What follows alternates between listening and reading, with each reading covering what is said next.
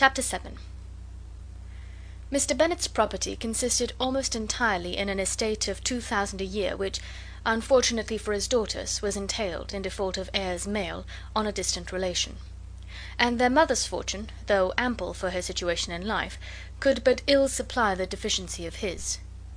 Her father had been an attorney in Meryton, and had left her four thousand pounds. She had a sister married to a Mr. Phillips, who had been a clerk to their father, and succeeded him in the business; and a brother settled in London, in a respectable line of trade. The village of Longbourn was only one mile from Meryton, a most convenient distance for the young ladies, who were usually tempted thither, three or four times a week, to pay their duty to their aunt, and to a milliner's shop just over the way. The two youngest of the family, Catherine and Lydia, were particularly frequent in these attentions. Their minds were more vacant than their sisters', and when nothing better offered, a walk to Meryton was necessary to amuse their morning hours and furnish conversation for the evening; and however bare of news the country in general might be, they always contrived to learn some from their aunt. At present, indeed, they were well supplied with both news and happiness by the recent arrival of a militia regiment in the neighbourhood. It was to remain the whole winter, and Meryton was the headquarters. Their visits to Mrs. Phillips were now productive of the most interesting intelligence. Every day added something to their knowledge of the officers' names and connections. Their lodgings were not long a secret, and at length they began to know the officers themselves. Mr. Phillips visited them all, and this opened to his nieces a store of felicity unknown before. They could talk of nothing but officers; and Mr. Bingley's large fortune, the mention of which gave animation to their mother, was worthless in their eyes when opposed to the regimentals of an ensign. After listening one morning to their effusions on this subject, Mr. Bennet coolly observed: "From all that I can collect by your manner of talking, you must be two of the silliest girls in the country. I have suspected it some time, but I am now convinced." Catherine was disconcerted, and made no answer; but Lydia, with perfect indifference, continued to express her admiration of Captain Carter, and her hope of seeing him in the course of the day, as he was going the next morning to London. "I am astonished, my dear," said Mrs. Bennet, "that you should be so ready to think your own children silly. If I wished to think slightingly of anybody's children, it should not be my own, however." "If my children are silly, I must hope to always be sensible of it." "Yes, but as it happens, they are all of them very clever. This is the only point, I flatter myself, on which we do not agree. I had hoped that our sentiments coincided in every particular, but I must so far differ from you as to think our two youngest daughters uncommonly foolish." "My dear Mr. Bennet, you must not expect such girls to have the sense of their father and mother. When they get to our age, I dare say they will not think about officers any more than we do. I remember the time when I liked a red coat myself very well, and indeed so I do still at my heart and if a smart young colonel, with five or six thousand a year, should want one of my girls, I shall not say nay to him. And I thought Colonel Forster looked very becoming the other night at Sir William's in his regimentals."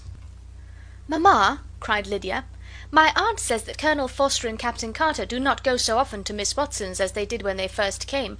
She sees them now very often standing in Clarke's library." Mrs. Bennet was prevented replying by the entrance of the footman with a note for Miss Bennet. It came from Netherfield, and the servant waited for an answer. Mrs. Bennet's eyes sparkled with pleasure, and she was eagerly calling out, while her daughter read, "Well, Jane, who is it from? What is it about? What does he say? Well, Jane, make haste and tell us; make haste, my love." "It is from Miss Bingley," said Jane, and then read it aloud. "My dear friend. If you are not so compassionate as to dine to day with Louisa and me, we shall be in danger of hating each other for the rest of our lives, for a whole day's tete a tete between two women can never end without a quarrel. Come as soon as you can on receipt of this. My brother and the gentlemen are to dine with the officers. Yours ever, Caroline Bingley. With the officers! cried Lydia. I wonder my aunt did not tell us of that. Dining out, said Mrs. Bennet; that is very unlucky. Can I have the carriage? said Jane. No, my dear, you had better go on horseback, because it seems likely to rain, and then you must stay all night." "That would be a good scheme," said Elizabeth, "if you were sure that they would not offer to send her home." "Oh, but the gentlemen will have Mr. Bingley's chaise to go to Meryton, and the Hursts have no horses to theirs." "I had much rather go in the coach." "But, my dear, your father cannot spare the horses, I am sure. They are wanted in the farm, Mr. Bennet, are they not?" "They are wanted in the farm much oftener than I can get them." "But if you have got them to day," said Elizabeth, "my mother's purpose will be answered." She did at last extort from her father an acknowledgment that the horses were engaged. Jane was therefore obliged to go on horseback, and her mother attended her to the door with many cheerful prognostics of a bad day. Her hopes were answered. Jane had not been gone long before it rained hard. Her sisters were uneasy for her, but her mother was delighted. The rain continued the whole evening without intermission. Jane certainly could not come back. "This was a lucky idea of mine, indeed," said Mrs. Bennet, more than once, as if the credit of making it rain were all her own. Till the next morning, however, she was not aware of all the felicity of her contrivance. Breakfast was scarcely over when a servant from Netherfield brought the following note for Elizabeth: My dearest Lizzy, I find myself very unwell this morning, which I suppose is to be imputed to my getting wet through yesterday. My kind friends will not hear of my returning till I am better. They insist also on my seeing Mr. Jones, therefore do not be alarmed if you should hear of his having been to me, and, excepting a sore throat and headache, there is not much the matter with me. Yours, etc. "Well, my dear," said Mr. Bennet, when Elizabeth had read the note aloud, "if your daughter should have a dangerous fit of illness, if she should die, it would be a comfort to know that it was all in pursuit of Mr. Bingley, and under your orders. Oh, I am not afraid of her dying. People do not die of little trifling colds. She will be taken good care of. As long as she stays there, it is all very well. I would go and see her if I could have the carriage." Elizabeth, feeling really anxious, was determined to go to her, though the carriage was not to be had; and as she was no horsewoman, walking was her only alternative. She declared her resolution. "How can you be so silly," cried her mother, "as to think of such a thing, in all this dirt? You will not be fit to be seen when you get there." "I shall be very fit to see Jane, which is all I want." "Is this a hint to me, Lizzy," said her father, "to send for the horses?" "No, indeed. I do not wish to avoid the walk. The distance is nothing when one has a motive. Only three miles. I shall be back by dinner." "I admire the activity of your benevolence," observed Mary, "but every impulse of feeling should be guided by reason; and, in my opinion, exertion should always be in proportion to what is required." "We will go as far as Meryton with you," said Catherine and Lydia. Elizabeth accepted their company, and the three young ladies set off together. "If we make haste," said Lydia, as they walked along, "perhaps we may see something of Captain Carter before he goes." In Meryton they parted, the two youngest repaired to the lodgings of the officers' wives, and Elizabeth continued her walk alone, crossing field after field at a quick pace, jumping over stiles and springing over puddles with impatient activity, and finding herself at last within view of the house, with weary ankles, dirty stockings, and a face glowing with the warmth of exercise.